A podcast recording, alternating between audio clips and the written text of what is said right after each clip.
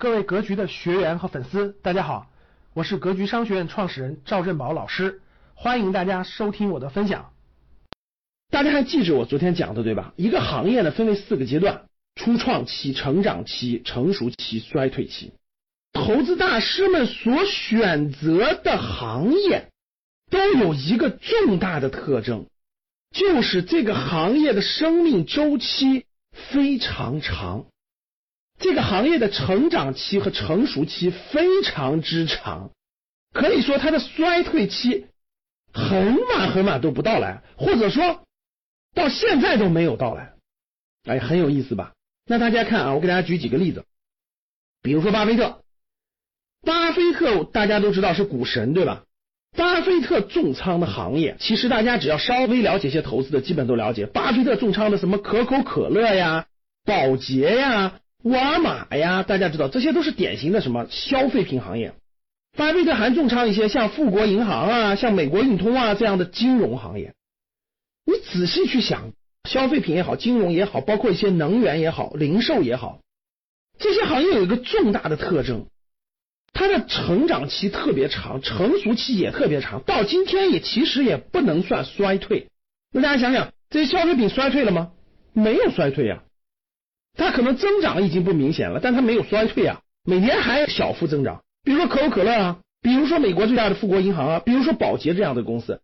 它可能增长性下滑了，它属于成熟期了，但是它并没有衰退啊。医疗型的公司也是这样的。再比如说，再给大家举两个例子，比如说很著名的投资大师，曾经的戴维斯，戴维斯家族的三代人，大概在一百多年的时间里啊，成就了百亿富豪的家族。戴维斯家族一直投资的就是什么？就是银行保险。银行保险衰退了吗？其实没有衰退，它算成熟期，但它就没有衰退，它都是咱们老百姓日常需要的。它的成长期非常长，然后成熟期非常长。我们还有很多啊，比如说彼得林奇，彼得林奇选了很多消费股。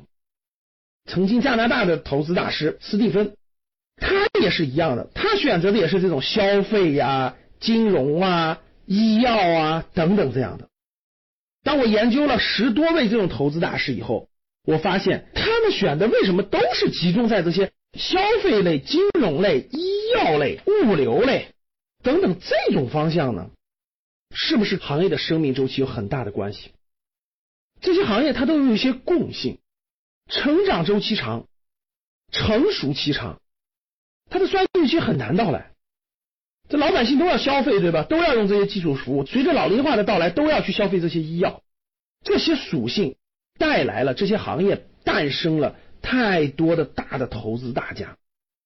通过我今天给大家讲的这些投资大家所选的这些行业，对你有什么启发呢？对我们的投资有什么特例吗？啊，老师，这都是百多年的了，我们未来不遵循这些了，我们未来选的都是科技股，选的未来都是跳跃性增长的、爆发性增长的科技股，我们都不选这些，真的是这样的吗？这些好的行业的好的企业是否认真研究过呢？是否对它的行业、对它的商业模式有所了解呢？所以奉献给大家今天这个节目。希望大家认真研究这些很有价值的行业。好的，非常感谢大家的收听，本期就到这里。想互动交流学习，请加微信二八幺四七八三幺三二二八幺四七八三幺三二，欢迎订阅收藏，咱们下期再见。